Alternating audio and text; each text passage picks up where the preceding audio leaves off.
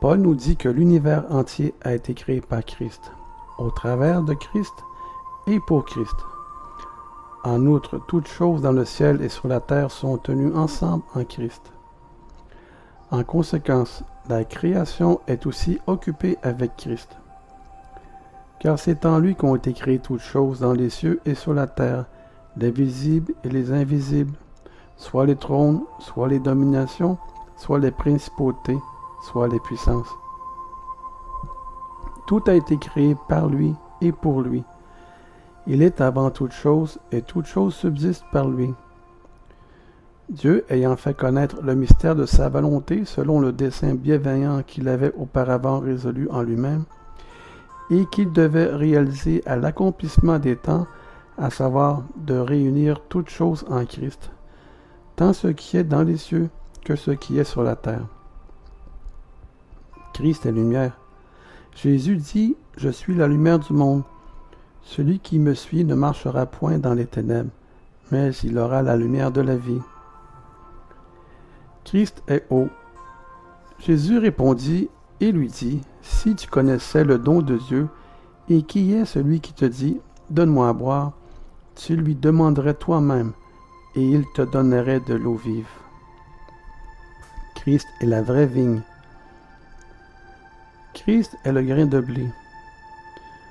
Jésus a dit, En vérité, en vérité, je vous le dis, si le grain de blé tombe en terre ne meurt pas, il reste seul, mais s'il meurt, il porte beaucoup de fruits.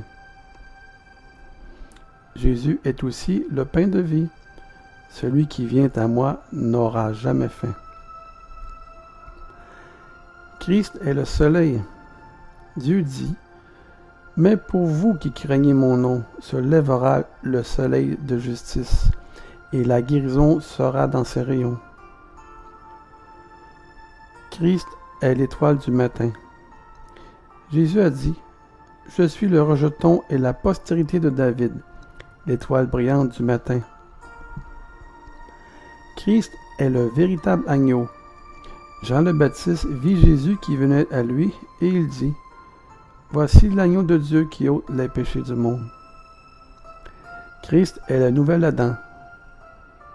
Paul déclare qu'Adam est la figure de celui qui devait venir.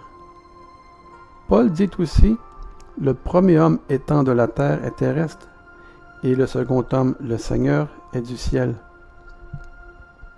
Christ est le vrai sabbat. Le corps en est Christ. Le Seigneur Jésus est écrit dans le système sanguin de l'univers. Le Créateur a laissé une impression de Christ dans chaque chose. Ce qui est sorti des poumons de Dieu, quand les mondes ont été appelés à l'existence, Jésus était. Le cosmos tout entier porte son empreinte magnifique car créé par lui.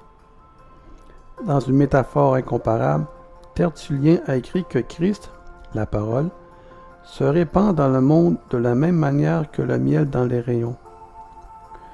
Cela ne devra pas nous surprendre, étant donné que l'ordre de création tout entier a été créé par, dans et au travers Christ.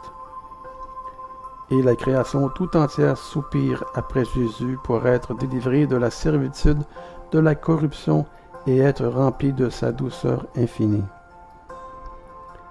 Oui, la création est bien à l'image de Jésus.